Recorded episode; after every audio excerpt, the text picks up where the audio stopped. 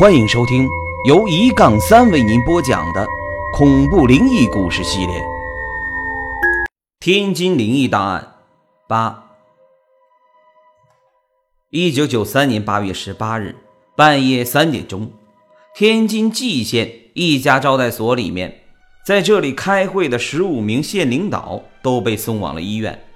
蓟县医院的诊断发现。所有的领导人都发生了心脏病和脑中风的征兆。经过抢救，有三名领导不幸离开人世。警方立即展开了调查，没有发现有食物中毒或者煤气中毒的迹象。对幸存下来的十二名领导的调查，发现有三名在那天夜里完全没有任何记忆，但是另外九名全部都说那天晚上。听到招待所的后面有敲锣打鼓的哭泣声音，然后就觉得浑身无力、困倦、口渴，而且他们都闻到了花香，是不知名的花香，然后就天旋地转、呕吐不止。然后有两名领导说，看到了周围突然一片漆黑，有人在拽他们的脚，还有四名领导说。看见绿灯、蓝灯在眼前旋转，把自己给卷走了。当时，其中一名作协的领导症状最轻，最先求救的也是他。他回忆说，当时外面的声音很像是出殡的样子，而且是越来越响，好像逐渐在向招待所靠近，而且听到走廊里有很多人走来走去的脚步声。有人还在走廊里喊他们的名字，一个一个的喊很多遍，是一群男人的声音，大概喊了二十分钟就消失了。八月十九日，警方开始搜查招待所周围所有的地区，在招待所后面有一个山坡，他们发现漫山遍野都是白帆和白旗，丢上撒满的纸钱，还有很多蜡烛和香。都是不久之前才烧完的。然后他们对周边的三个村落进行了调查，发现最近根本就没有任何村落有人出过殡，也没有人死亡。到底这些东西是谁放在山坡上的？没有人知道。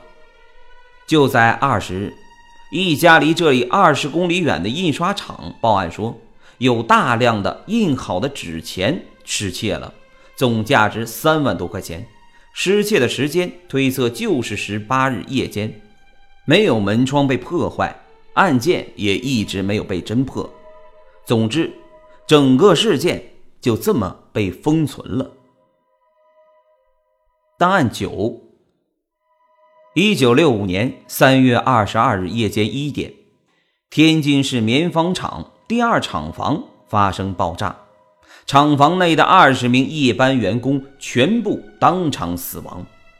灭火之后，警方进入了厂房，发现只有六名员工有尸体，剩下的十四名员工只在墙上留下了人形痕迹，痕迹呢是黑色的坚硬物质，已经碳化。初步调查认定是排风系统发生故障，导致可燃性粉尘充斥厂房，加上线路老化。遇到静电，瞬间引爆了整个厂房。据工人员工反映，最近的一个星期，排风系统时好时坏。虽然大家曾经抱怨过，但是没有人来修理。二十二日白天，排风系统还在正常工作，但是夜班时间就出现了故障。二十三日上午，初步调查发现，管理配电室的工作人员刘辉有重大嫌疑。每次出现故障都是他当的班儿，可是刘辉却踪迹全无，家里和厂里也都找不到他，而且家里人说他一个星期都没有回家了，也没有见到他。他留给家人的最后一句话说：“最近厂里找他有事儿，他要到厂里住一段时间，二十四日会回来。”二十四日上午十一点。